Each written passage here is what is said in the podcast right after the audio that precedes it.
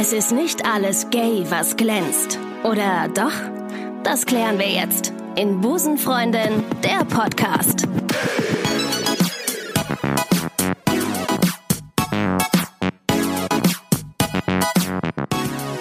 Und damit sage ich herzlich willkommen zur Busenfreundin Ausgabe Nummer 105. Heute ist bei mir Kevin von Hallo. Papa Papi zu Gast. Hi. Hi. Äh, das ist ein Instagram-Account, ähm, auf dem Einblicke, ähm, auf dem äh, das, das Paar Einblicke in das Leben, ja, eines schwulen Paares mit ihren drei Kindern zeigt. Zwei. Sie haben gerade ein Buch. Zwei? Entschuldigung, zwei, ja. Zwei? Wir hätten gerne Wie- immer drei, weil- wir hätten immer drei gerne gehabt. Aber können wir gerne drüber sprechen. Wir haben uns dann tatsächlich irgendwann, haben wir dann für uns einen Haken dran gesetzt und gesagt, okay, nein, ähm, das ist utopisch. Aber wie gesagt, da können wir gerne später drauf eingehen. Es sind zwei. Es sind zwei Kinder. Okay, ich war, ich habe äh, irgendwie immer drei gezählt, aber ich bin auch sowieso schlecht im Zählen. Insofern äh, alles klar. Zwei, zwei. Sie haben auch gerade ein Buch rausgebracht, das sich Papa, Papi, Kind, warum Familie auch anders geht nennt. Herzlich willkommen bei Busenfreundin Kevin. Woo. Hallo Ricardo und vielen, vielen Dank. Ich freue mich. Sehr gerne, sehr gerne. Äh, Bevor wir starten, ihr könnt gerne mal auf dem Instagram-Account ähm, der zwei, der vier gehen und zwar unterstrich Papa und dann gleichzeitig weiterschreiben PI unterstrich, also Papa Pi. Ne, eine, Genau. äh, ein, eine, Neu- ein Neologismus zusammengesetzt aus Papa und Papi. Einfach mal eingeben, dann seht ihr ähm, auch den Kevin, der jetzt hier äh, mir gegenüber sitzt, virtuell. Wie, so, wie, wie hast du das gerade genannt? Eine Neologie? Eine, ein Neologismus, eine Neuwortschöpfung quasi. Ah, okay, okay. Weil so Ja. viele Leute sagen immer, ne, das ist eine Z- Zusammensetzung einfach aus dem Ja. Wort Papa und Papi, ne? Und das Ja. da habe ich mir halt nie drüber Gedanken gemacht. Also ich meine, am Ende ist es das sicherlich, aber das hat unser Sohn gesagt. Also ich kam wirklich auf Ach, die, also, süß. ja, ja, unser Sohn hat das, ähm, der hat, er konnte nicht sprechen, als er zu uns kam Mhm. und äh, irgendwann hat er dann Baba gesagt und dann dachten wir, okay, Baba. Baba ist irgendwie ungünstig, ähm, weil es drehen sich immer zwei um und er weiß auch nie, Ja. wen er meint und dann meinten wir irgendwann, okay, wir bieten jetzt Papa und Papi an und dann haben René Ja. und ich noch überlegt, wer will denn jetzt wie heißen und äh, also ja, irgendwie, irgendwie, heute würden wir, heute hätten wir wahrscheinlich unserem Sohn es angeboten, damals haben wir es entschieden und dann haben wir gesagt, okay, ich bin Papi und äh, René ist Papa und dann ist es früher vorgekommen, mittlerweile eigentlich nicht mehr und dann sagt unser Sohn nämlich, wenn er mir was sagen will, aber René zuerst sieht, Papa Pi. So, und so kam, und dann dachte ich irgendwie, ach, das ist so cool. Und dann habe ich nämlich, weil früher hatte ich, glaube ich, meinen Instagram-Kanal einfach nur unter meinem Namen. Und irgendwann dachte ich so, Ah. ach, das ist cool. Und dann habe ich es um Papa Pi umgenannt. Genau, daher kommt Ah, deswegen okay, der Name. jetzt Ja. verstehe ich das. Ja, ah, genau. okay. Und ihr habt auch extrem viele, ähm, äh, aber da gehen wir gleich nochmal drauf ein, ihr habt extrem viele Follower, ihr seid fast an den 100.000 dran, äh, die euch da jeden Tag ähm, zuschauen Mhm. zu dem, äh, bei dem, was ihr da tut. Aber ganz kurz zu dir, Kevin, äh, vielleicht kannst du uns mal ein bisschen abholen, wer seid ihr, was macht ihr und warum äh, habt ihr so viele Follower? Warum wir so viele Follower haben, das ist eine gute Frage. Aber gut, ähm, ich heiße Kevin Silvergieter. Ich bin ja mittlerweile Blogger. Ich bin Flugbegleiter. So haben mein Mann René und ich uns kennengelernt beim Fliegen. Darüber schreibt mein Mann auch ganz liebevoll und ausführlich in unserem Buch. Und als wir dann ein halbes Jahr zusammen waren, muss ich meinem Mann wohl ziemlich in den Ohren gelegen haben und gesagt haben, ich wollte doch immer Schauspieler werden. Und dann sagte er, dann mach's doch, ist doch egal, ob es jetzt die Hochschule Ja, ist mach. oder nicht.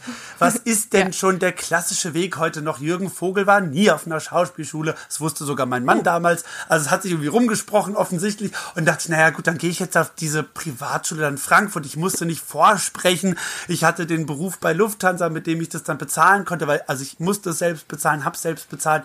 Und dann bin ich auf die Schauspielschule gegangen und dann hatte zeitgleich mein Mann die lustige Idee mit zwei Arbeitskollegen einen Unterwäscheladen für Herren in Berlin aufzumachen. Und Ach, guck ja, an. Ja, ja, ja, ja, ganz spannend. Wir sind da so ein, Ja. so, ein so ein buntes Paar. auch. Und ja, und zeitgleich, als ich meine Schauspielausbildung drei Jahre später beendet habe, hat mein Mann den Unterwäscheladen dann wieder geschlossen, weil das Experiment nicht funktioniert hat.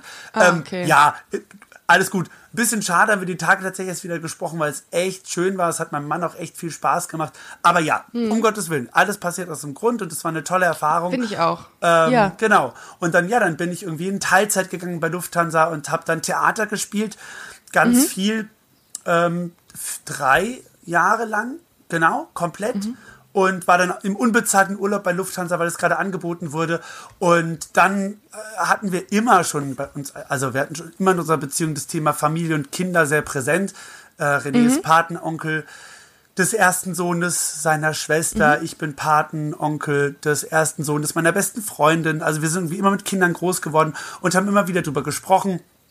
Und ja, dann war dieser Punkt, an dem ich dann sagte, naja, ja, ich bin jetzt irgendwie erst 26 und ich habe irgendwie meine Schauspielkarriere gestartet, aber Wie, wie weit seid ihr, darf ich das fragen? Wie, wie Ja. weit seid ihr auseinander? Ja. Also du bist sechs, also wie alt ist, äh, wie alt ist äh, René? jetzt ist René 49 und ich bin 32, also wir sind 17 Jahre auseinander. Ah, okay. Ja. Genau, genau.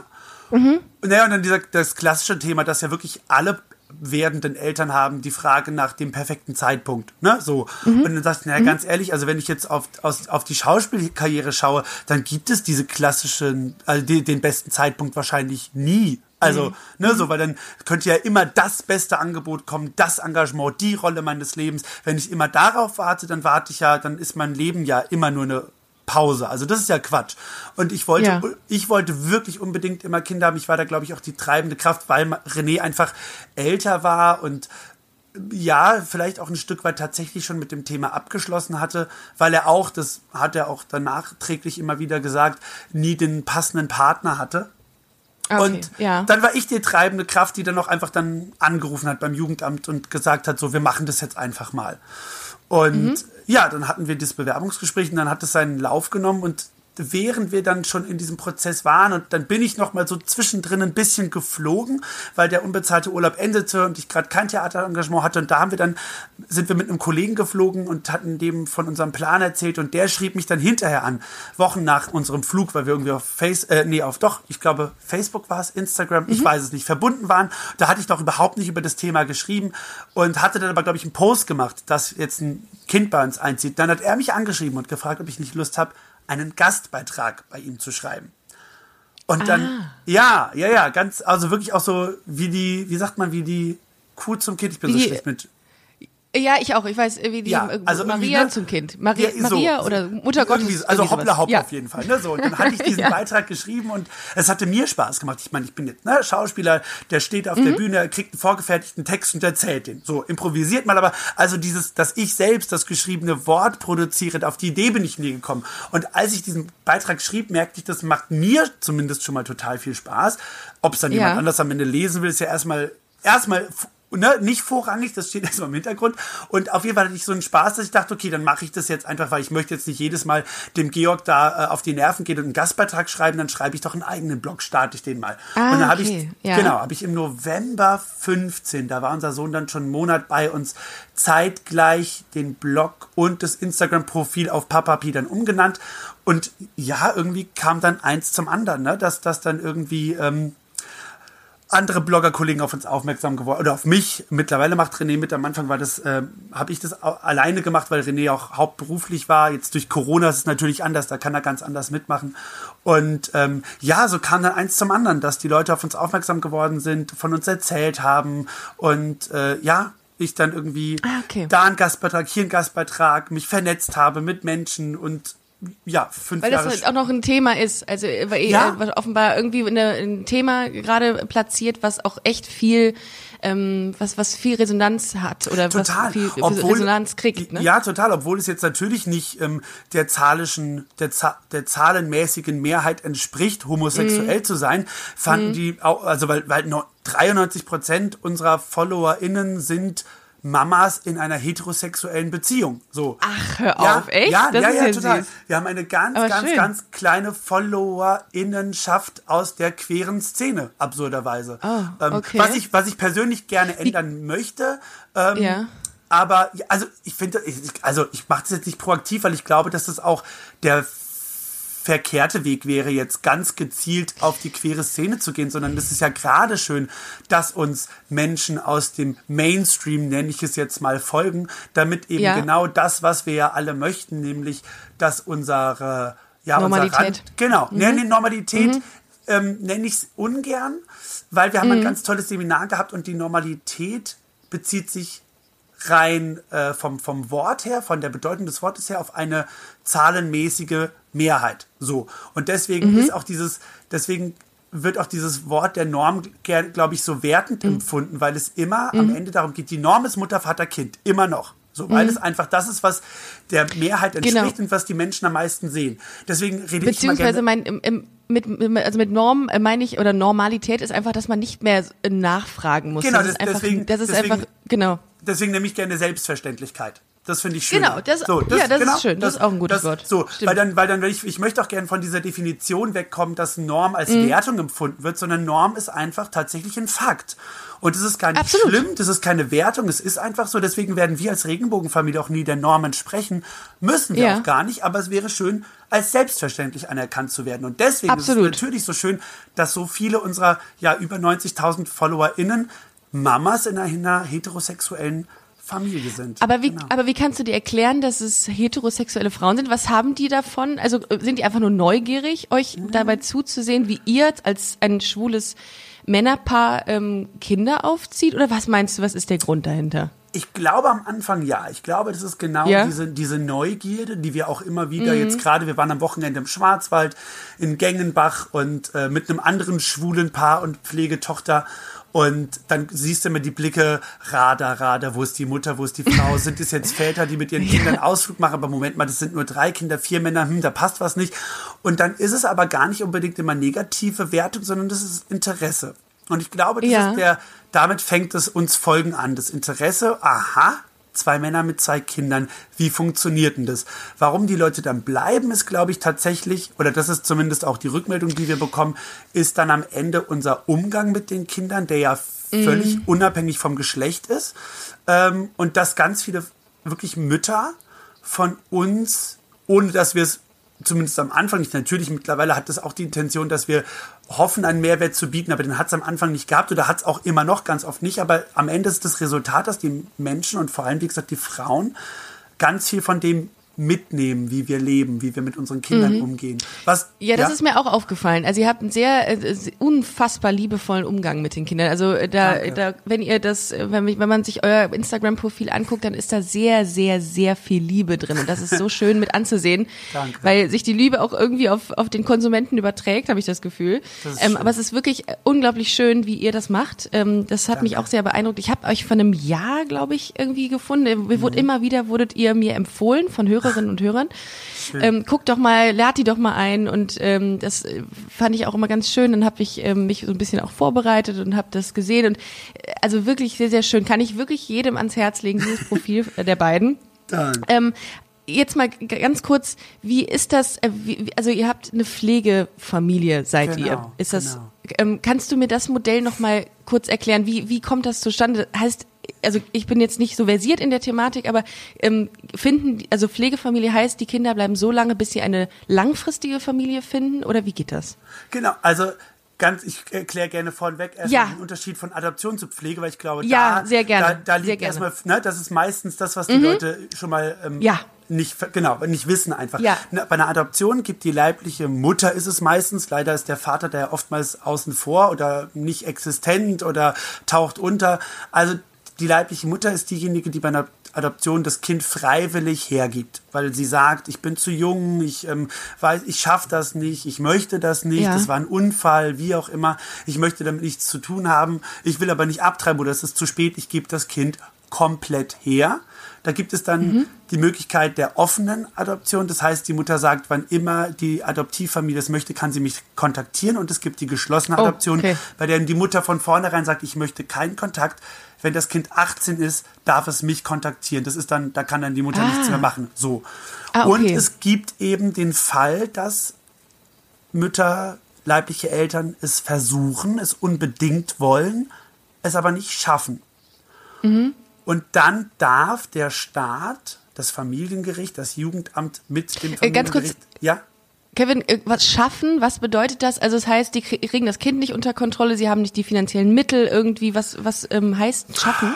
Also, in der, also es gibt so vier, fünf Punkte, die eigentlich immer bei irgendeiner Form der Pflegefamilie vorher stattgefunden haben. Das ist dann Ja. entweder ganz schlimm Missbrauch, okay. Drogenkonsum oder wirklich eine Verwahrlosung des Kindes, sprich Okay. keine, keine Ernährung, keine Liebe, keine körperliche Ach Nähe. Scheiße. So, also wirklich, Ja, ja, okay. wir reden da, wir reden da wirklich von Abgründen, die erstmal echt schwierig sind, sich mit gedanklich zu befassen. Und ich Ja. sage aber deswegen schaffen, weil ich eben, ich finde das Konzept von Schuld generell sehr schwierig und gerade hier möchte ich ungern von äh, jemandem irgendwie die Verantwortung übergeben, weil das ganz oft auch Generationen vor ja, vorher geschehen mhm. ist. Also oftmals mhm. haben leibliche Eltern von Pflegekindern selber so wenig Liebe, Fürsorge ja, ist erlebt. oft so dass sie die immer. genau, ja. dass sie die Veranlagung einfach nicht haben und dann Ja. deswegen sage ich und woher sollen sie es denn dann auch können, wissen? Ja, so. sehe ich auch. Und ich hatte letzte, lustigerweise letztens noch mal eine, eine Podcast-Aufzeichnung mit einer, die auch im Knast gelandet ist. Die hat, es waren zweieinhalb Jahre, hat die gesessen wegen Drogen. Und Mhm. die hat auch gesagt, dass ihre Mutter schon alkoholabhängig war und die Eltern von ihr auch. Das ist halt Ja. immer so von den Eltern mitbekommen, ne? oftmals ja. so ein okay. fieser Vie- Es gibt trotzdem auch ganz, ganz viele, ähm, die es schaffen. Ne? Es gibt ganz viele Mhm. junge Eltern, die trotz ja, äh, schlechter Bedingungen im Elternhaus es schaffen. Aber Ja. eben ist es dann doch leider ganz oft, äh, ja, ne? ist es, ist es, entspricht es dann doch wieder einem Klischee, so doof das ist. So. Ja. Und deswegen sage ich, dann spreche ich gerne von, sie können das nicht. Sie wollen es ganz oft. Ich weiß auch, dass Mhm. ganz viele leibliche Eltern den Kontakt wirklich regelmäßig zu den Pflege, zu den leiblichen Kindern in der Pflegefamilie aufrecht erhalten und das auch wirklich möchten, aber eben Mhm. darüber, über diese Stunde im Monat hinaus es einfach nicht schaffen würden. Und Ja. ja, da eben aber diese Kinder ja trotzdem leben sollen und, und ein Leben, ein, ein würdiges Leben führen sollen und eben auch geschützt leben müssen und das die Verantwortung des Staates ist, darf der Staat hier eben die Kinder in Obhut nehmen, wenn eine Kindermeldung vorliegt, wenn jemand beim Jugendamt angerufen hat. Oft sind es die Kindergärten und Schulen, die sagen, also gerade eben die Kindergärten, die dann feststellen, okay, hier hat das Kind sehr viele blaue Flecken oder es hat schon wieder Oh kein Gott. Essen dabei Oh oder Gott, es ist sehr, oh ne, so. Oh. Und die dann beim Ja. Jugendamt anrufen und sagen, okay, hier müsste man mal vorbeigehen und schauen. Und Ja. dann, das, das wird natürlich nicht leichtfertig ähm, entschieden. Und, und da hängt ganz, ganz viel dran, bis das passiert. Aber das Gericht darf dann am Ende eben für das Kindeswohl entscheiden und sagen, okay, hier findet Mhm. eine Kindeswohlgefährdung statt, wir holen das Kind raus. Und dann Weißt du, wie viel sowas im Schnitt sind? Also wie sieht der, wie sieht's in Deutschland da aus? Ist das oft so? Oder es, also es wird immer mehr. Es wird immer mehr. Ach, die letzte Scheiße. Statistik, die ich gelesen habe, sprach von ähm, über 70.000 Kindern, die in Pflegefamilien oh leben. mein Gott. Und ist das viel? Ja, und das dann ist noch so mal, viel.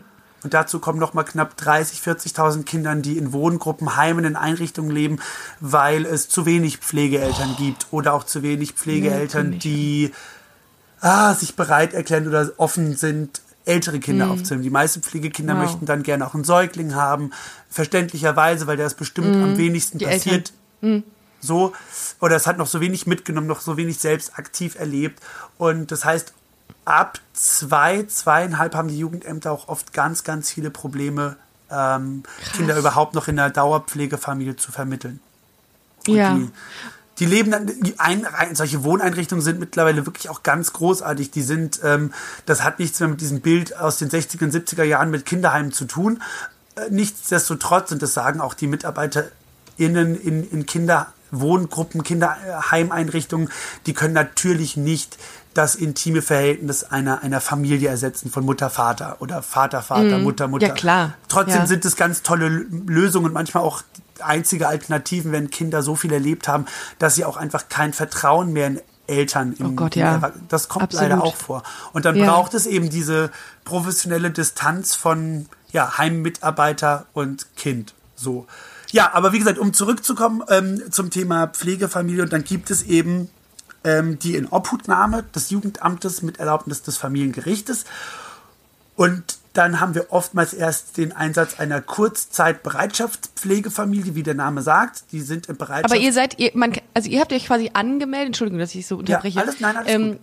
Ja, äh, ich habe so viele Fragen. Also ihr, ähm, man, ihr habt euch quasi proaktiv angemeldet und gesagt, hier, wir würden gerne eine Pflegefamilie werden und, Genau. ähm, und kriegt dann quasi auch ein Kind, ähm, was eine Pf- Pflegefamilie braucht, Genau. ähm, zugeschlüsselt oder zugewiesen. Darf ich das so, so, so ja, so- sagen? Ja, ja, ja. Also, also es ist tatsächlich erstmal die proaktive Bewerbung des, des, des, des Paares oder auch des Mhm. alleinstehenden Menschen. Das geht bei Pflegefamilie tatsächlich auch, die sich beim Jugendamt bewerben. Das ist ein sehr langwieriger, harter Prozess, der aber seine durchaus seine Berechtigung hat.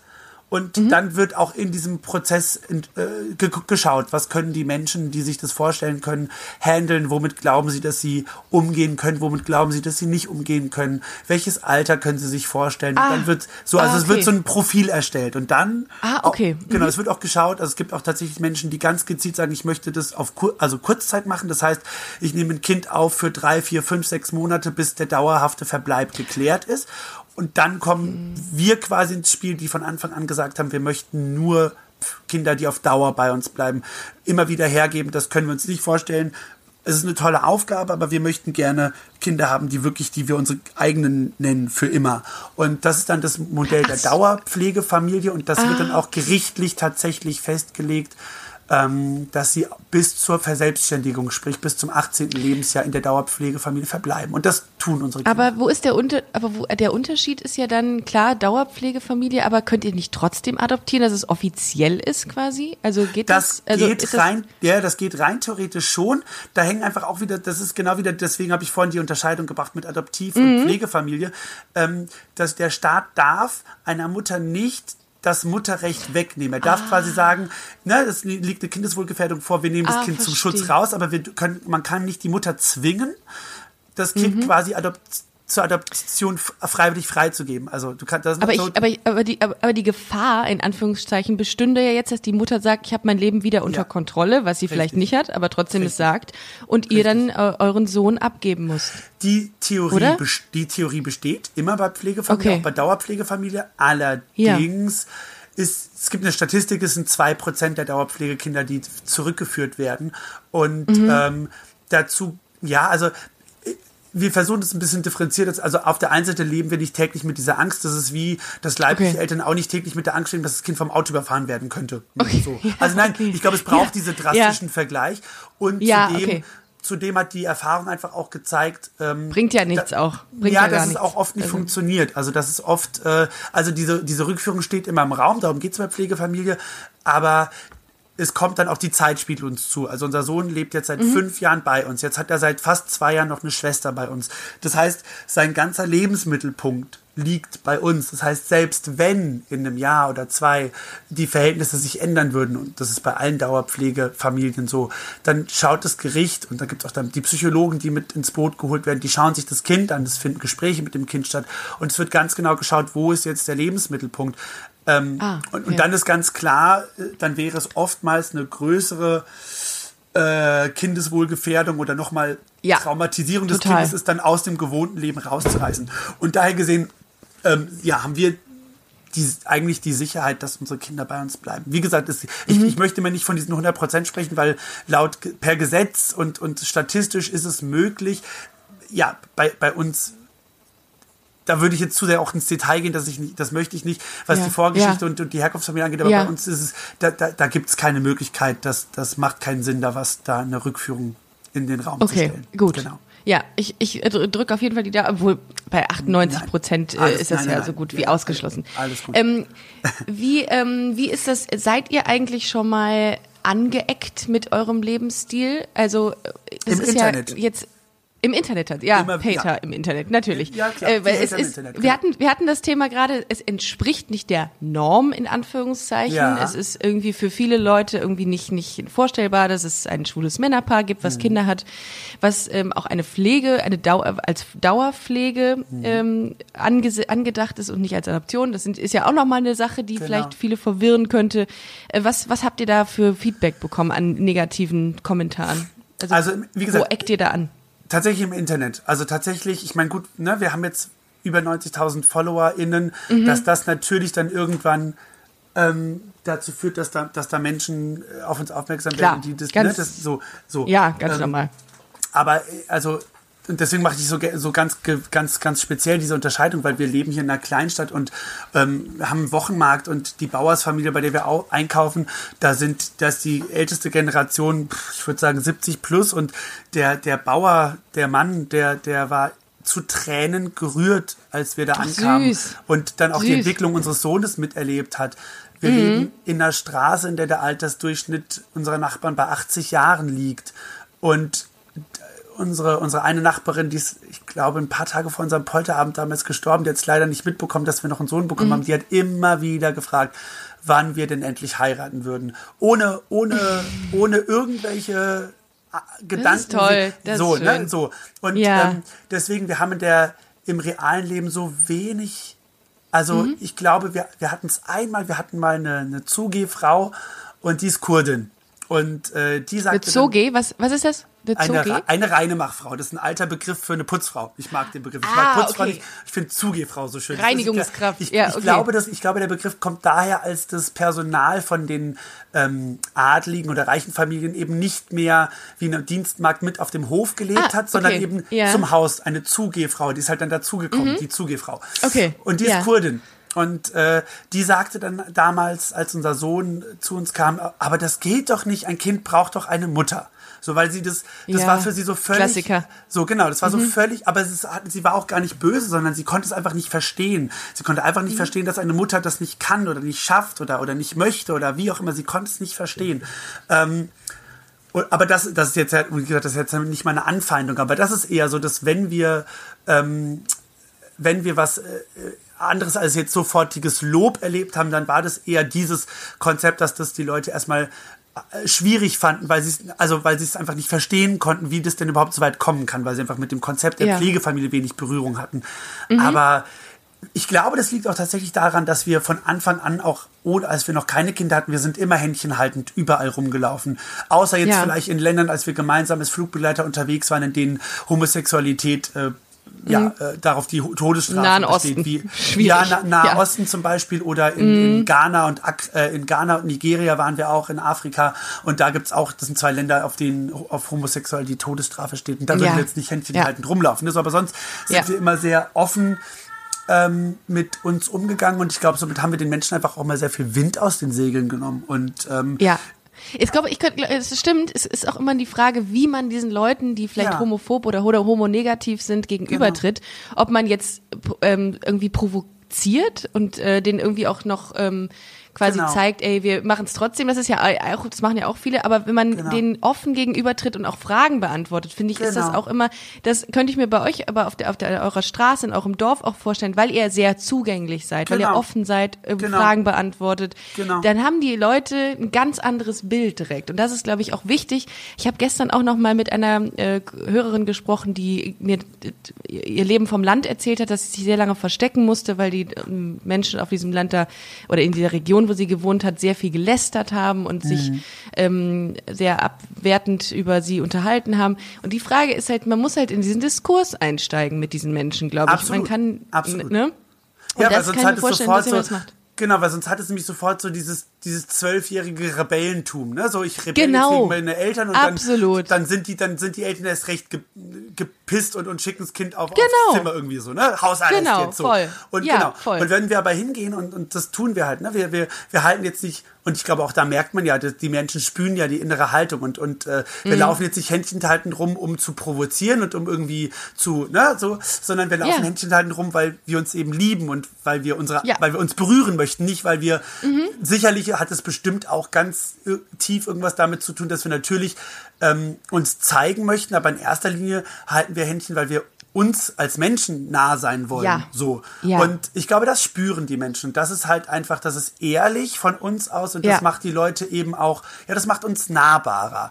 Und mhm, ähm, finde ich auch. So, und, und genau das ist aber auch, glaube ich, der Grund im Internet, warum es eigentlich 99 Prozent gut läuft, weil wir eben nahbar sind, weil wir auch mal streiten, weil ja, ja, genau, ja, ja, genau. Ich habe mal, ich sage so ungern jetzt authentisch. Ich habe das neulich bei einer Bloggerkollegin gehört, die sagte, ein Mensch kann von sich aus nicht sagen, dass er authentisch ist. Authentisch ist ein Empfinden von anderen Menschen. Das heißt, ich kann nur von mir als ehrlich sprechen. Ja, das jemand, auch, ja. Das wusste ich gar nicht. Es war mir gar nicht bewusst, was die auch da die Nee, das, dachte, das ist neu. Das ist, ja. das finde ich auch krass. Aber, ja. aber ich finde sowieso immer schwierig, wenn sich selber jemand als authentisch einstuft. Dann habe ich mal irgendwie gesagt, ja, aber bei anderen, weil als dieserjenige das mal zu mir gesagt hat, habe ich gesagt, nein. Ja, so und ich und ich dachte, das also, ist quasi einfach eine Eigenschaft wie wie Ehrlichkeit ja. und dann habe ich gedacht, das ist ja klar, ja, stimmt, logisch. Also gut. deswegen genau, aber es ist schön, wenn wir als authentisch ah. empfunden werden, weil wir ja, werdet ihr. Äh, so ehrlich äh, sind und, und, und das möchten und ich glaube, dass das am Ende dann ja, weil du es vorhin am, zum Eingang gefragt hast, dass das am Ende auch den, den der Grund ist, warum uns Den die Erfolg Leute, ausmacht. Genau, Ja. der den Erfolg ausmacht, weil wir eben auch dann mal miteinander frotzeln und uns auch mal irgendwie Ja. ge- gegenseitig. Du, du, du weinst auch regelmäßig, habe Ja. ich mal mitbekommen. Du bist sehr nah am Wasser gebaut, was aber äh, dazu führt, dass man sofort mit angesteckt ist, dass man sofort das Gefühl hat, man, oh Gott, oh Gott, es geht mir nah. Also, aber das finde ich ganz, also natürlich ist es nicht schön, wenn du weinst, aber ich finde es schön, dass du Gefühle zeigst und dass du das so öffentlich machst. Also ich finde das, ähm, das wie, wie du es eben schon gesagt hast, das macht euch sehr, sehr nahbar. Also darum, äh, da, ich kann das verstehen, dass so viele Ja. Leute euch folgen. Das ist schön, vielen Dank. Ähm, ja, auch da bei den Emotionen, auch ich glaube halt auch einfach da, das ist ähnlich wieder wie mit dem gleichgeschlechtlichen Thema ähm, oder jetzt auch aktuell ne, mit dem Alltagsrassismus. Das sind wieder Dinge, Ja. die werden irgendwie so unter vorgehaltener Hand getan. Man spricht nicht drüber und ähm, dann, dann, dann ist es, wir haben extra so ein Kinderbuch sogar, das heißt Männer weinen nicht. Und dann Ja. geht es aber am Ende darum, dass Männer eben sehr wohl weinen aus den unterschiedlichsten Gründen. Schön. Und auch das ist wieder so eine kleine Randerscheinung unseres Profiles, dass wir eben Emotionen so zeigen, wie sie sind. Ich meine, natürlich, Ja. klar, wenn, unsere, wenn wir mal so richtig, uns richtig, richtig fetzen, dann kommt keiner von uns auf die Idee zu sagen, so jetzt holen wir mal das Handy raus. Das ist dann eher hinterher das, ja, ne, so. Oder wenn die Kinder jetzt Ja. gerade streiten, dann komme ich nicht dahin und sage, stopp, Kinder, wartet kurz, ich muss mein Handy zücken, filmen, jetzt Story, machen wir weiter. so, Story genau. time. Genau. Oh my God, Instagram. Ähm, Oh so. my God. So, also, wobei auf der anderen Seite, auch wenn die Kinder sich mal im Hintergrund richtig fetzen oder kreischen, während die Ja. Kamera schon läuft, wenn ich im Nebenzimmer stehe, dann breche ich auch nicht immer ab. Weil ähm, ja. auch da Ah, okay, ja, das naja, so wird auch, dann die Realität abgebildet. ja, ja, weil, weil natürlich auch da ecke ich wieder an. Dann sagen Leute, jetzt mach doch mal, anstatt deine Story zu machen, geh zu deinen Kindern. Aber da sage ich dann auch wieder, ja, aber die Kinder müssen auch lernen, miteinander ähm, sich auseinanderzusetzen, ohne dass ich sofort dazwischen springe. Und Ja, finde so, ich auch. Also, ne, deswegen, auch da versuchen wir eben so ein ähm, ehrliches Bild zu zeigen. Ähm, Weil Mhm. auch da, ich glaube, auch das ist wiederum der Grund, genauso, weil ich dann auch mal sage, wie anstrengend Pflegefamilie sein kann. ähm, nur das macht es ja am Ende auch realistisch. Ich kann ja nicht Ja. dahergehen, weil jeder, der sich dann ansatzweise mit dem Thema befasst, mit Pflegefamilie wird sofort verstehen, das kann nicht nur rund und rosarot laufen. Und wenn ich jetzt nur Nein, Posts machen Gottes würde, Willen. wie schön dieses Leben ist, dann würden sich nicht Leute beim Jugendamt melden, weil dann Ja. hätten sie sofort das Gefühl, da stimmt was nicht, das ist irgendwie komisch, damit kann ich mich nicht identifizieren. Dadurch, dass wir aber die Höhen und Tiefen unseres Lebens zeigen, machen wir uns greifbar, machen das Thema greifbar und dadurch macht es das realistisch und eher für Menschen, dann können sich die Menschen eher mit dem Gedanken identifizieren und dadurch haben wir tatsächlich den schönen Effekt, dass Menschen sich aufgrund unserer Arbeit beim Jugendamt melden und für Pflegefamilie bewerben. Und das ist ein guter Übergang, denn nochmal ganz zurück, kurz zurück zur Frage, wie läuft denn jetzt genau dieser Prozess ab? Also ihr habt euch ähm, angemeldet als Pflegefamilie, dann gab es euren Sohn, der eine Pflegefamilie brauchte oder gesucht Genau. hat. Ähm, wie war das? Also wie, wie kam dieser, äh, wie, wie kam euer Sohn zu euch? Wir haben erstmal im April 14 äh, war das Telefonat, von dem ich von sprach, von dem René nichts wusste und mit dem ich ihn dann Ja. überfallen habe. Und dann sind wir im November 19 zum Vorbereitungsseminar gegangen. Da gab es dann, ich glaube, an vier Wochenenden immer Samstag, Sonntag ganz intensive Seminare, einen ganzen Tag lang mit allen möglichen Themen, die eben bei Pflegefamilie ähm, aufkommen können. Und danach durften sich dann alle Bewerber, Bewerberinnen nochmal entscheiden, ob sie das wirklich möchten oder nicht. Wir haben uns dann dazu entschieden und dann wurden wir einer Sachbearbeiterin zugewiesen. Und da begann dann der, der, der Bewerbungsprozess, der, der, wir mussten ein ausführliches, ausführliches Polizei, ein, Poli, ein Polizeiführungszeugnis. ja, aber ein ausführliches. Das ist sonst, das müssen sonst nur Erzieher, Lehrer. Also es ist wirklich quasi nochmal. Da wird man besonders nochmal geprüft. Wir mussten zum Gesundheitsamt gehen, zum offiziellen, weil es wohl früher vorgekommen ist, dass Hausärzte irgendwie ähm, die die Menschen quasi ne so Stempel drauf gesund und dann war aber am Ende doch was. Und deswegen also auch da, wir mussten wirklich zum Gesundheitsamt fahren. Wir mussten ähm, unseren Lebenslauf äh, aufschreiben. Wir mussten unsere Gehaltsabrechnung vom letzten halben Jahr einschicken. Boah, ist das hart, ne? Ja, Äh, ja, ja, kennst, kennst du Becks, kennst du Becks, äh, Rebecca, ähm, Sch, äh, ich glaube Schröder heißt die, äh, Becks 3110, das ist auch so eine, ähm, Regenbogenfamilie. Das sind zwei Mädels, die jetzt ein Kind bekommen haben, aber ähm, über eine künstliche Befruchtung. Okay. Und die erzählte, dass es unfassbar viele Hürden gibt, bürokratischerseits. Ja, Und da das ist bei, dann das, denen wo du es gerade bei- aufzählst. Ja, genau. Gerade bei Ja. Frauen, die haben es, äh, bei Frauen ist es quasi anders, weil wir Männer können natürlich nicht die künstliche Befruchtung machen. Das geht nicht. Das wäre ja die Leihmutterschaft, was in Deutschland ja verboten ist. Ähm, Mhm. Das müsste man über die USA machen mit einem sechsstelligen Betrag. Das hätten wir uns Leihmut- nicht leisten können. richtig, Leihmutterschaft. Genau, richtig. Ja, Entschuldigung.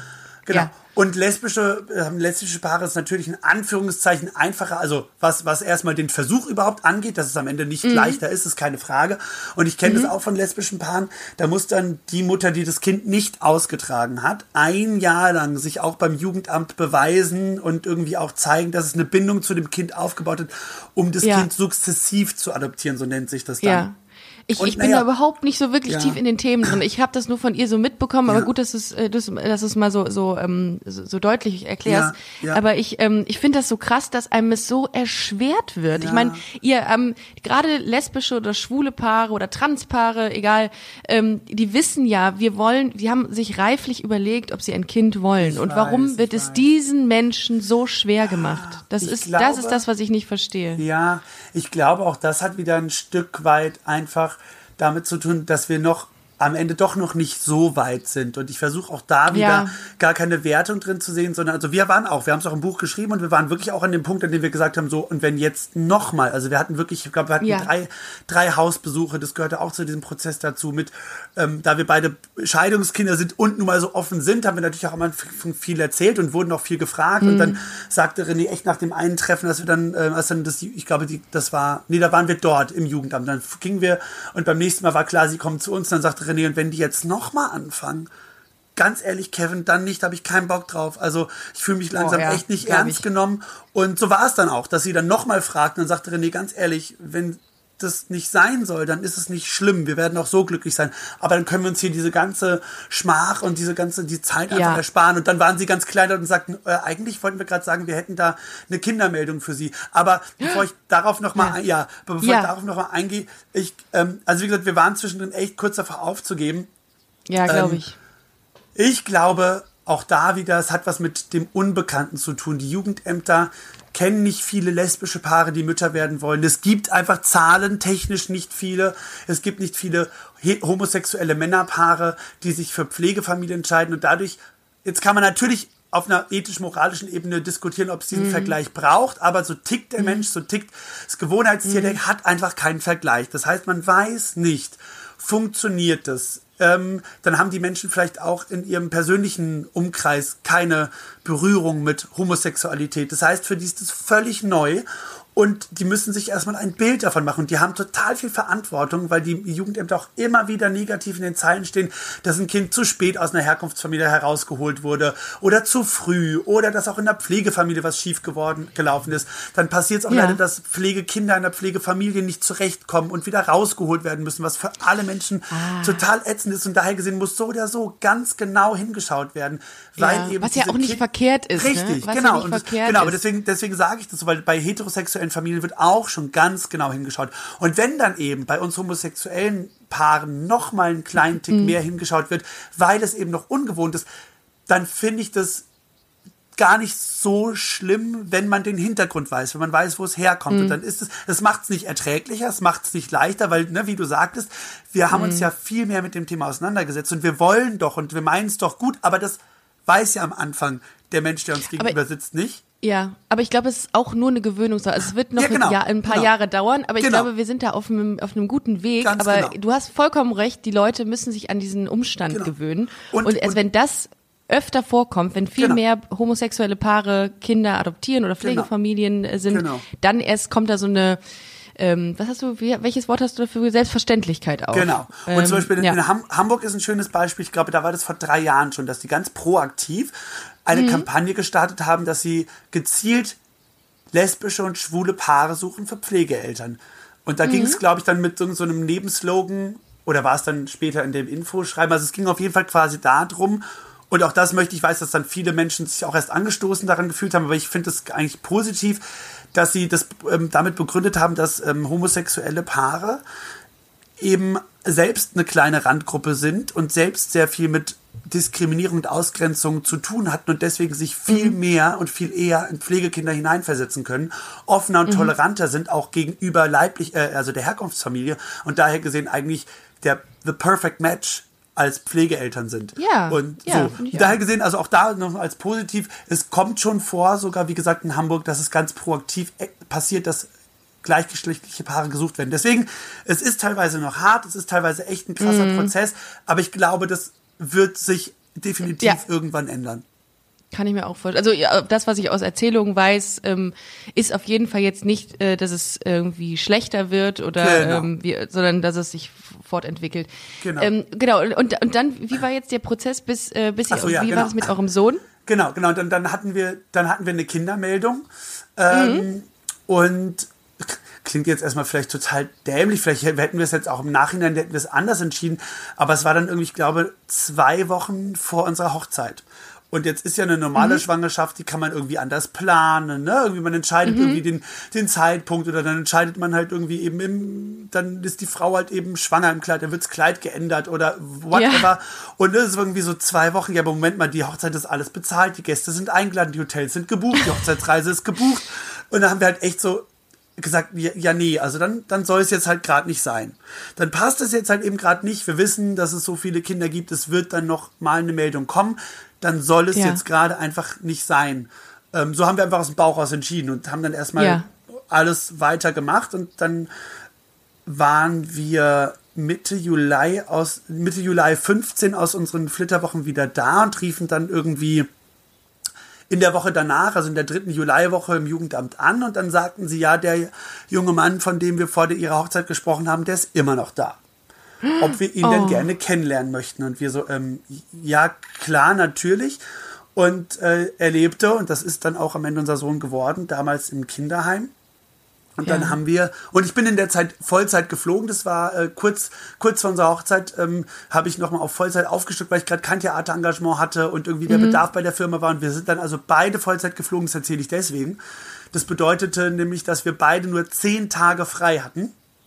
Und wir hatten jetzt ja dadurch, dass es noch irgendwie in weiter Ferne anfangs war, nichts vorbereitet. Wir hatten Ja. unser, wir hatten unser Haus zwar äh, 2013, also zwei Jahre vorher, komplett saniert, aber wir hatten immer noch dort in diesem Zimmer, was das Kinderzimmer werden sollte, unser Arbeitszimmer. Komplett. Ja, ja.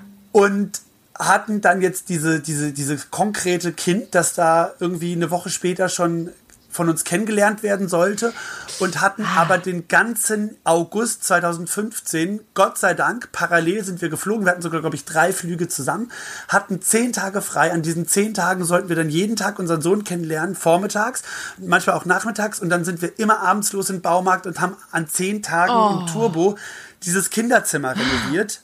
Und ähm, ja, dann Stück für Stück eben unseren Sohn ähm, kennengelernt und dann mal auf dem Spielplatz außerhalb des Kinderheims, erst mit, äh, mit den Mitarbeitern, dann ohne, dann durften wir einen Tagesausflug machen. Wie, wie war er denn gegenüber euch eingestellt? Also war der, wie, was war euer Gefühl dabei? Also hattet ihr, hat man erstmal so eine, so eine so Berührungsängste, weil du weißt, okay, das, der hat eine nicht so schöne Vergangenheit, ich bin da Mhm. anders. Wie, wie, wie, was für ein Gefühl hattet ihr dabei? Ähm, Als ihr ihn kennen, das- als ihr ihn ja, das ja, erste Mal ja. gesehen habt oder mit ihm mal unterwegs wart? Das war, das ging super schnell. Wir haben super schnell gemerkt, dass der, der will. Der will und der möchte und der okay. braucht. Der hat das wirklich, der hat unsere Liebe und Aufmerksam oder Aufmerksamkeit am Anfang äh, so aufgesaugt, so Krass. aufgesaugt wie ein ausgetrockneter Schwamm. Und Ja. ähm, das hat uns das dann auch leicht gemacht, äh, noch mehr zu geben. Wir, es war dann eher so, dass wir dachten, wir müssen jetzt ein bisschen vorsichtig sein, ähm, weil, weil wir nicht wissen, inwieweit das jetzt, ne, also, weil er, konnte es dann nicht so zeigen, oder wir wussten nicht, kann er jetzt, sagt er uns jetzt, wenn es ihm zu viel ist, so, weil, weil auch das war Teil seiner, seiner Vergangenheit, dass er da eben keine natürliche Grenze hatte. Ähm, so, aber das hat dann am Ende alles gepasst. Also er wollte und er wollte sehr viel und er wollte uns und er war von Anfang an sehr aufgeschlossen.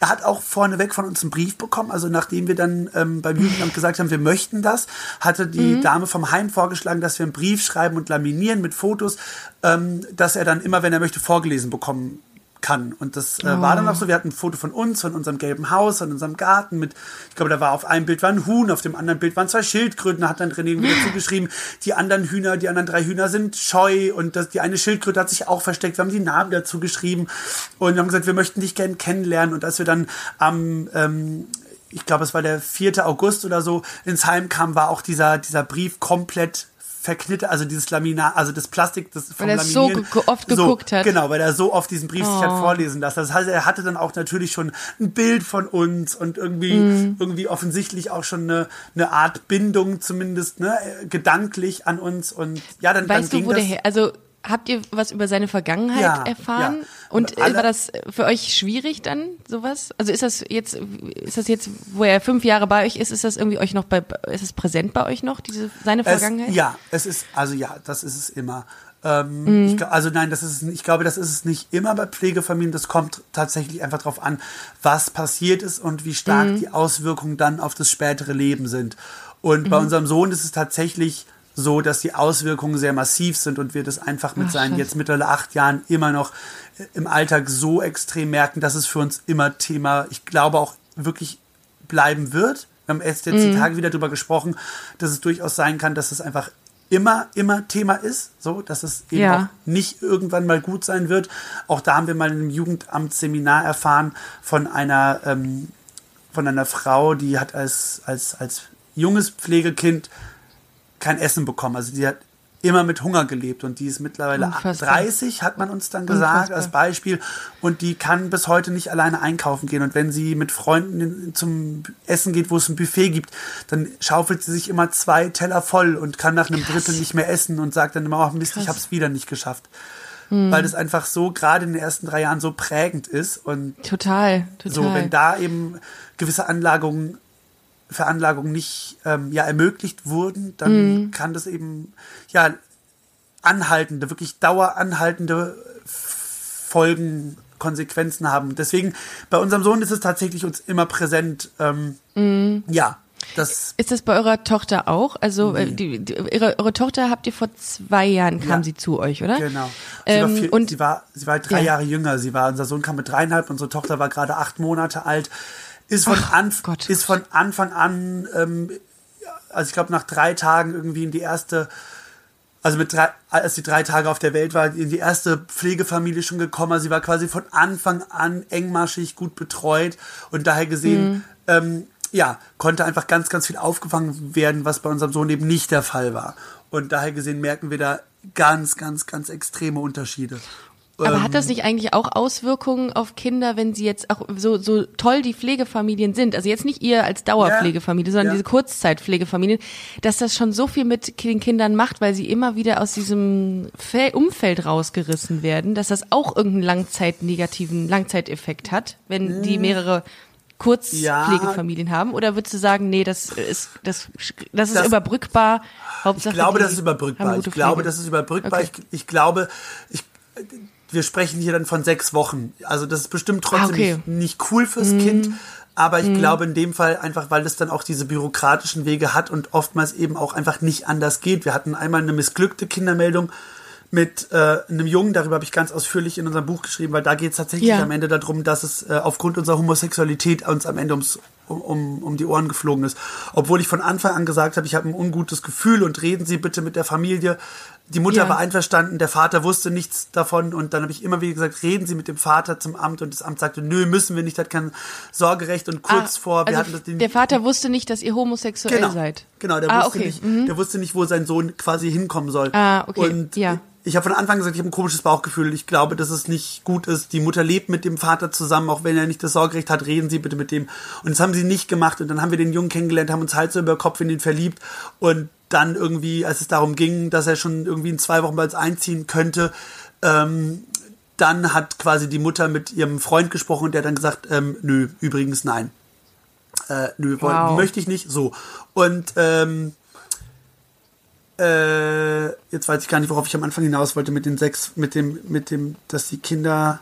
Ach so, genau, genau. Und das war der Grund. Und die Bereitschaftspflegefamilie, bei der der Junge lebte, der uns dann, der nicht zu uns gekommen ist, die war eben schon 65. Ähm, das war wirklich ihr Beruf. Ähm, die war gerade selbst leibliche Oma geworden. Sie sagte, sie, sie würde, wäre sie 20 Jahre jünger, würde sie diesen Jungen zu sich als Dauerpflege Kind aufnehmen. Es kann sie aber einfach eben nicht, weil ne, sie weiß ja nicht, ob sie noch 18 Jahre lebt, um dieses Kind Ja. komplett zu versorgen. Und deswegen sage ich manchmal, geht's eben nicht anders. Manchmal müssen eben Kinder aus der Kurzzeitpflege auch wirklich an die okay, Dauerpflege. verstehe. Und da das aber eben aus so vielen rechtlichen Gründen lange dauert, bis dann das Gericht auch wirklich das vielleicht erzielt hat oder durchgesetzt bekommt, dass ein Kind wirklich als Dauerpflegekind vermittelt werden darf. Die Mutter muss irgendwie nochmal die Chance bekommen haben. Es müssen Gutachten bei der leiblichen Mutter erstellt worden sein, dass wirklich klar ist, dass sie irgendwie krank ist, das nicht kann. Also daher gesehen, es braucht seine Prozesse. Ähm, und da gesehen, manchmal geht's nicht anders. Und da das aber, dann ist es aber gut, wenn das Kind ja so klein ist, wie es also, ne, wie möglich, dass es dann sich vielleicht an diese zwei, drei Wechsel von Familien eben nicht unbedingt erinnert. Okay. Ja. Äh, Aber bei eurer Tochter war das so, dass sie vorher, also äh, na, Genau. ab dem dritten Lebenstag quasi bei einer, ähm, bei einer, bei einer Pflegefamilie war. Ähm, und dann kam sie aber auch relativ zügig zu euch dann, ne? Mit acht Monaten. Genau, Okay. sie, Und, genau. ja. Ähm, und da, das war auch wieder so eine Kindermeldung und ihr hattet euch schon vorher entschieden, dass ihr noch ein weiteres Kind aufnehmt und es war für euch keine Option zu adoptieren diesmal, sondern weiter ähm, als Langzeitfamilie, äh, Pflegefamilie eingesetzt zu ja, oder zu sein. So, ja, ich genau. weiß nicht, wie man ja, das also ich meine, also bei unserem beschreibt. Sohn hatten wir ja gar noch gar nicht die Möglichkeit zu adoptieren. Da gab es die Ehe für alle noch nicht. Und das war ja, Ah, ja okay. das, das, was ja quasi an Stimmt. die Ehe für alle gekoppelt ist, ist ja das Adoptionsgesetz. Sonst waren Mhm, ja alle Rechte die gleichen. Und daher gesehen werden wir von einer Adoptionsgesellschaft äh, beide als Single betrachtet worden damals. Und René war, ich glaube, Nett. Ah, 42 und ich dann dementsprechend eben äh, was 26, 27, nee, 25, 26 so. Also er war quasi an der Altersobergrenze. Ich war zu jung und zu unvermögend, weil ich eben zu der Zeit unbezahlten Urlaub hatte und äh, äh, am Theater als Schauspieler nicht viel verdiente. Das, ich, wo, ich, ja, ich wohnte bei René, aber das Haus gehörte ihm. Also ne, auch da hätte man nicht sagen können, ich mache das jetzt als Single und hätte so. Also wir waren einfach beide ungünstig. Ähm, Auch da ziemlich im Nachhinein, wenn ich es überlege, echt eigentlich, wenn man es jetzt mal ganz auch mal auch mal sich eingestehend sozusagen ziemlich gemein. Auch da diskriminierend damals Ja. zu sagen, also Ja. Adoption ist nicht okay, aber für die Problemkinder der Pflegefamilie seid ihr, seid ihr, das reicht dann aus. So, also jetzt mal ganz, ganz ketzerisch. Ja. Ne? So, so war das so ein bisschen, so ein bisschen war das ja schon. Und ähm, im Nachhinein würden wir uns tatsächlich mit der Erfahrung, die wir haben, so anstrengend, es ist manchmal immer wieder für Pflegekinder entscheiden, weil es eben so viele Kinder in Deutschland gibt. Der Bedarf ist da. Es gibt so wenig Adoptivkinder. Immer weniger Eltern entscheiden, ihr Kind zur Adoption freizugeben. Dadurch scheitert es aber auch immer wieder und dadurch gibt es immer mehr Pflegekinder. Und deswegen haben wir uns dann ähm, eben drei Jahre später ganz bewusst dazu entschieden. Oder wir haben schon, ich glaube, nach einem Jahr schon gesagt, wir sind bereit für ein zweites Kind. Und auch da wieder war es dann Okay. das Amt. Das Amt, das dann uns sagen durfte, ob wir schon soweit sind. Das Amt durfte dann sagen, nee, ihr Sohn ist noch nicht so weit. Ja, Unfassbar. so. Wo, ne, wo, wo, wo heterosexuelle Menschen oder auch lesbische Ja. Paare, wenn sie sich, Ja. wenn sie einen Spender haben, einfach sagen können, so neun Monate Schwangerschaft ist jetzt ein paar Monate rum, ich habe Lust, ich fühle mich wieder körperlich fit, ich mache das jetzt. Ne, so. Ähm, Mhm. Ja. Gut, okay, auch da, es hat irgendwelche Gründe, da haben sich schlaue Menschen was ausgedacht, warum man von einer Zwei-Jahres-Regel spricht.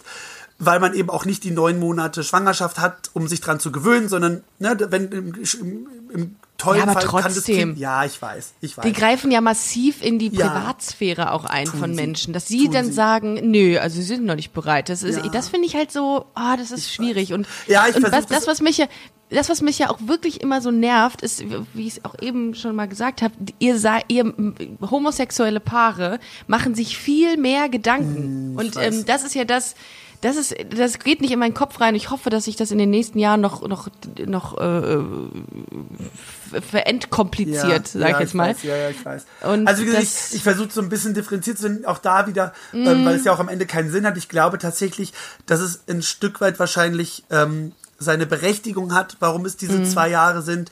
Wahrscheinlich könnte jetzt, Ja. wenn jetzt hier eine Jugendamtmitarbeiterin oder Mitarbeiter mit drin sitzen würde, könnte es wahrscheinlich auch noch mal ganz fachlich und sachlich und psychologisch erklären. Ja, und ähm, natürlich. ne, das ist die eine Sache. Was mich trotzdem ein bisschen äh, ärgert, ist eben diese, also es hat dann am Ende drei Jahre gedauert. Ne? So, es waren dann, wir haben dann Mhm. nach zwei Jahren dann gesagt, so wir wären jetzt soweit und ähm, dann war das irgendwie, dann wurden wir noch mal irgendwie, ich weiß nicht, ich glaube, wir wurden zehnmal gefragt, ne? So, wo ich so denke, also Mhm. das habe ich auch geschrieben dann im Buch. So, irgendwann dachte ich so, also wenn sie mich noch mal fragen, bin ich mir nicht mehr sicher, ob wir noch ein zweites Kind wollen, einfach weil sie mich wie Günther ja auch total verunsichert haben, ja, so.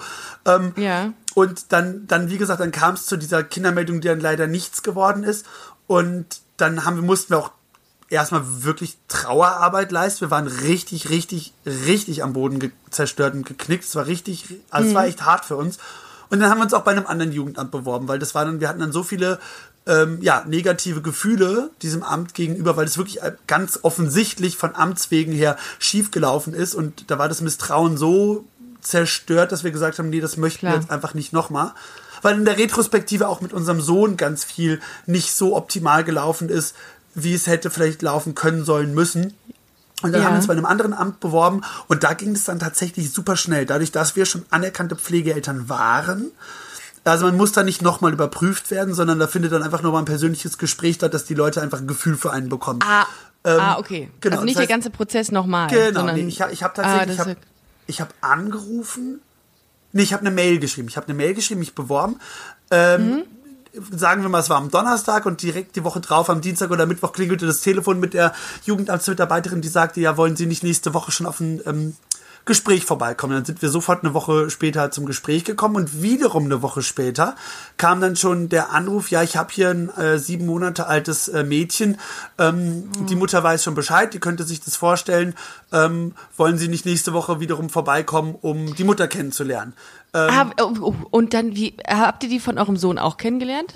Nee, ne? Ja, doch, doch, ähm, aber bei beiden Und wie, war, wie ist das denn? Wie ist das denn dann? Wenn, also ist das nicht eigentlich so, dass die Eltern irgendwie sehr skeptisch Mhm. euch gegenüber sind oder, oder auch total glücklich? Also wie, wie, wie muss ich mir das vorstellen? Ist das euch ist so- unangenehm gewesen? Also bei unserem Sohn war es tatsächlich total schwierig. Also äh, bei Mhm. beiden war es tatsächlich so, dass sie zu dem ersten Treffen nicht gekommen sind. Kann ich auch total Mhm. Okay. verstehen. Hallo? Ja. Da sitzt, ne, da kriegst du noch mal direkt vorgeführt, du hast's verbockt. Ja. Du hast Ja, die voll, Schuld. Da sitzen zwei, die können's besser als du. Dann sind die wahrscheinlich stinkend reich, müssen sie ja sein, ne, so ungefähr. Ja. Ähm, also das heißt, da ist ja diese, diese, diese Hemmschwelle im Kopf ist, glaube ich, so groß. Und Mhm. ähm, ich bin mir sicher, wir hätten es bei der Mutter unseres Sohnes auch sicherlich ähm, anders machen können, wenn das Amt uns anders an die Hand genommen hätte und wenn wir irgendwie ja, aber das ist immer hinterher so, ne, wenn wir mehr Erfahrung gehabt hätten.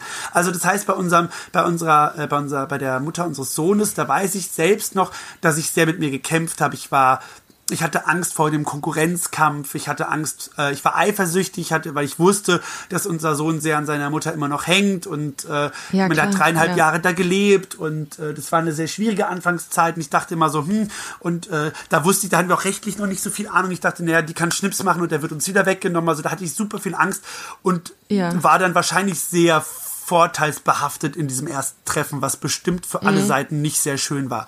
Und ähm, das haben wir dann aber einfach über sehr viele Seminare und sehr viel Austausch ähm, dann verarbeiten oder aufarbeiten können oder auch, auch lernen können. Und ich weiß dann, ähm, als dann die Mutter unserer Tochter kam, habe ich erstmal alle rausgeschmissen. Ich habe dann erstmal, Ah. da saß dann, da saß dann die Chefin vom Jugendamt, die war irgendwie, ja, muss schon 63 gewesen sein, die ist mittlerweile in Rente und mein Mann saß mit dabei und noch unsere Sachbearbeiterin und, und ich merkte, wie die Mutter sich so unwohl fühlte und ich meine, klar, Mhm. da sitzen vier Menschen, so eine Mauer gegen, ne, vier gegen eins. So, auch da Ja. wieder, ne? So, wir zeigen dir gerade ganz visuell, was hier schiefgelaufen ist, warum wir hier sitzen. Und das hatte auch noch vom Jugendamt haarklein auch noch aufgezählt und ich dachte so, äh, äh nee, nee, nee, nee, nee. Ich so, Entschuldigung, ist es in Ordnung, wenn wir kurz zu zweit sprechen? Und da war so eine kurze Irritation. Eigentlich machen wir das nicht. Aber gut, wenn Sie möchten, machen wir mal eine Ausnahme. Und dann habe ich halt ganz gleich gesagt, pass mal auf, ist es du okay? Und sie so, ja. Und ich so, ganz kurz, hier geht's nicht um Schuld, um wer was gemacht hat. Wir sind nicht besser als du, wir probieren es auch nur. Und, Oh, das ist gut. Und, ist und gut. ich nehme dir nicht die Position weg, auch wenn ich der bin, der immer zu Hause ist und auch wenn ich mich manchmal irgendwie als Mama sehe oder fühle, aber du bist immer die einzige leibliche Mutter, die deine Tochter haben wird und das kann ich dir niemals wegnehmen, das möchte ich auch nicht. Mhm. Und habe dann, hab dann Oh. so versucht, quasi wirklich sie so sie so auf meine Augenhöhe hochzuholen, wirklich im wahrsten Sinne. Mhm. Und das hat, glaube ich, ganz gut funktioniert, weil wir wirklich ein, also so wie man das eben sagen kann, sehr gutes Verhältnis haben und regelmäßige Treffen haben. Und Immer noch? Ähm, heute? ja, ja, immer noch. Ja. Ah, okay. okay. Und ähm, genau, also daher gesehen, das war am Anfang mit der Mutter unseres Sohnes echt eine Katastrophe. Aber wie gesagt, auch da wieder, wir wussten es nicht besser. Ich glaube, dass, ja, da haben wir uns, wie gesagt, vom Jugendamt auch nicht so gut betreut gefühlt, aber da gibt's halt auch einfach, ha, ne, da, da gibt's auch kein, kein Maß. Also das Jugendamt dann, das uns unsere Tochter vermittelt hat, die waren so top von vorne bis hinten. Und ähm, ja, also das war einfach, da war einfach, da waren die Bedingungen einfach auch ganz, ganz, ganz großartig für uns alle. Da haben wir uns so gut aufgehoben und aufgefangen gefühlt. Ja, ich glaube auch diese ganzen Erfahrungen, die man macht, die macht man halt und am Anfang weiß man es nicht besser und Genau.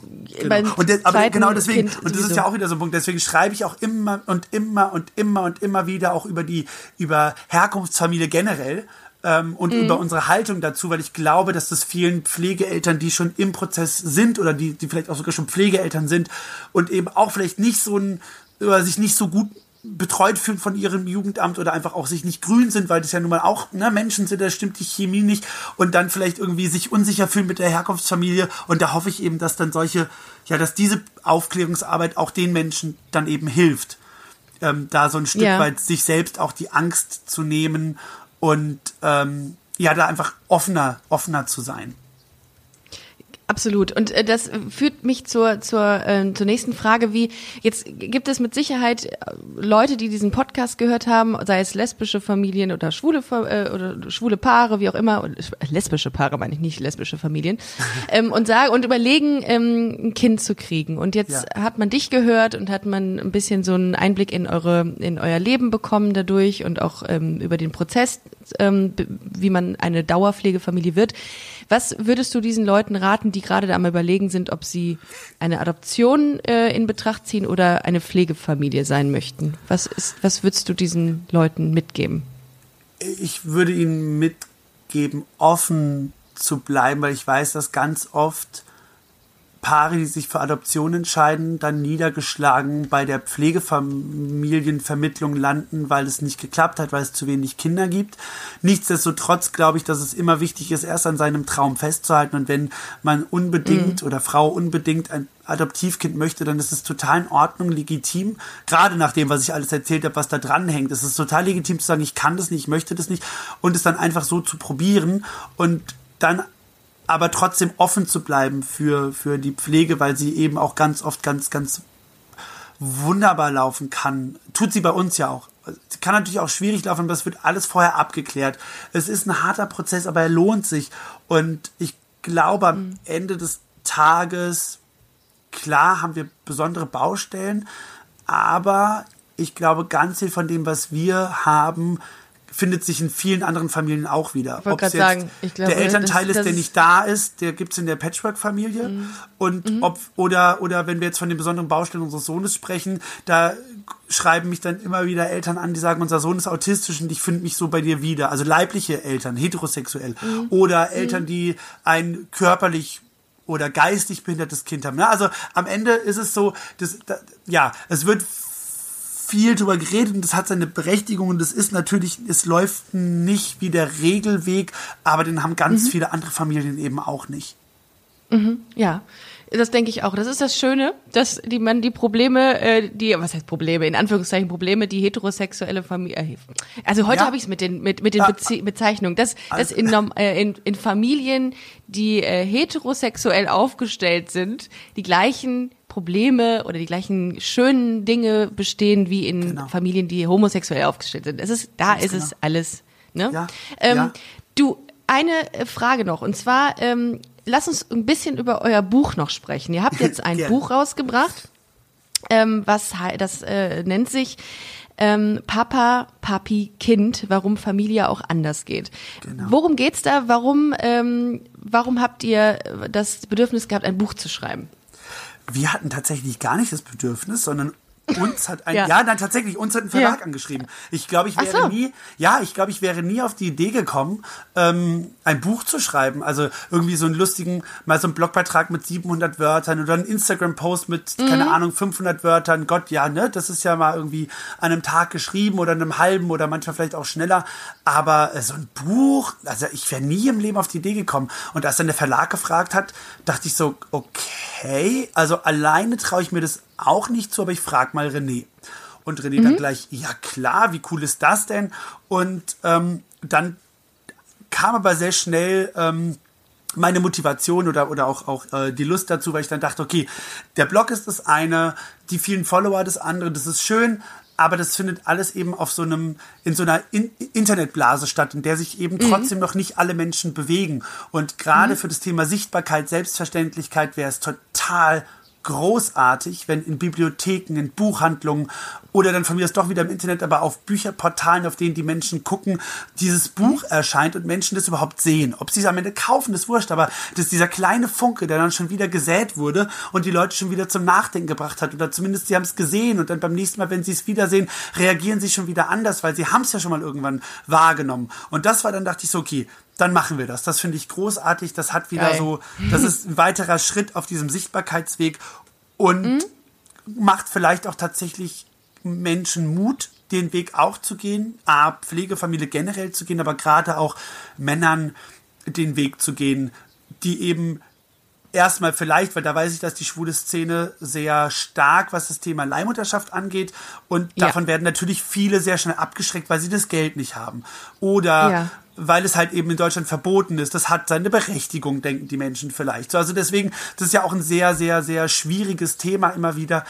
Und wenn sie das eben sich da damit nicht identifizieren können und dann dieses Buch sehen und dann eben nochmal ganz gezielt das auf einem, in, in einer Hand haben. Nicht so, ne, beim Blogbeitrag oder Instagram muss man immer durchscrollen und dann ist es ja nicht chronologisch oder nicht sortiert nach Themen und dann haben sie es hier aber einmal wirklich und können immer wieder nachschlagen. Und da dachte ich, das wäre ein Total. ganz toller Rat. Ja, wobei wir wollten eigentlich nie einen Ratgeber schreiben, aber ich, ich glaube, es könnte am Ende so ein bisschen so ein, so ein Leitfaden oder so ein, so ein, ja, so ein. Mhm. Ja, so Motivations, Motivation Vielleicht. auch. Also, ne, dass man sich das durchliest Das und sagt, hey, das. Ja. Das hoffe ich zumindest. Worum geht's genau? Es ist eure Geschichte, die ihr Unsere dort Geschichte, abbildet. ja. ne, so. Es geht von, wie Ah, wir uns okay. kennengelernt haben, mit unserem Kinderwunsch, was für Möglichkeiten haben schwule Paare denn überhaupt, was kam für uns in Frage und was nicht und warum nicht und warum haben wir uns am Ende für Pflegefamilie entschieden, wie war der Prozess, wie war unsere, ja, unsere, unsere, unsere, unsere missglückte Ki Kindervermittlung, die habe ich ganz, da habe ich ganz, da habe ich quasi, die habe ich verarbeitet in dem Buch. Ähm, ah, okay. wie ist dann der Alltag mit Pflegekindern, wie ist der Alltag mit der Herkunftsfamilie, wie sind Besuchskontakte, was ist denn die, was macht denn die Herkunftsfamilie aus? Und am Ende geht's darum, und genau das ist ja, das heißt ja das Buch, da geht's darum, dass Familie eben anders geht und warum Familie Ja. bunt ist. Und ja, darum geht's. Sehr schön. Wenn ihr das mal äh, lesen wollt, ihr liebe Hörerinnen und Hörer, dann äh, kauft euch das Buch. Äh, wie gesagt, ähm, Papa, Papi, Kind. Warum Familie auch anders geht. In welchem Verlag ist das entschieden? Also äh, erschienen oder wo kann man einfach gucken? Kann man einfach Amazon, nehme ich an. Seit dem 16.06. ist das Buch offiziell auf dem Markt. Das heißt, ihr könnt es auch in der Buchhandlung eures Vertrauens bestellen und dann wird es wahrscheinlich genauso schnell, wenn nicht sogar schneller als äh, auf den Internetportalen bei euch erscheinen. Genau. So. Ja, und das tut ihr sehr, sehr gerne. Ich ähm, äh, muss mich in Anbetracht der Zeit äh, so langsam von dir verabschieden, lieber Kevin. Oh es war mir eine Ehre. Es war mir eine Ehre. Es hat Mir richtig auch. viel. Ich habe sehr viele, sehr viele Dinge gelernt heute und das finde ich immer ganz schön. Und ähm, ich finde die Art und Weise, wie ihr mit den A Kindern umgeht und B auch andere Leute darüber informiert, wie äh, dieser Prozess abläuft, sehr, sehr, sehr, sehr inspirierend und auch sehr, sehr wichtig ähm, damit man äh, ja diese Vorurteile, die man, äh, die man äh, da manchmal im Kopf hat, dass man die sehr schnell ähm, nicht mehr hat. Das ist schön, Und darum danke. äh, danke ich dir sehr, Kevin. Ich wünsche euch alles, alles Gute für die Zukunft. Danke. Und ähm, ich, ich, ich würde gerne noch einen Artikel in unserem Magazin, Busenfreundin Magazin, über euch machen. Ähm, Oh, da komme ich aber noch mal parallel auf euch zu, weil ich das ganz, ganz toll finde, das, äh, das Thema. Danke, Ähm, ja, gerne. Ja, vielen, vielen, vielen, vielen Dank für dieses echt sehr großartige Gespräch. Ich bin gerade auch ganz beseelt. Ich auch, ich auch. Und checkt bitte nochmal den Instagram-Kanal von Papa Pi, äh, geschrieben unterstrich Papa Pi unterstrich. Und ähm, genau, und checkt auch unseren Instagram-Kanal Busenfreundin unterstrich Podcast sehr gerne. Wir hören uns nächste Woche. Vielen Dank, Kevin. Äh, bis dann. Ciao. Tschüss.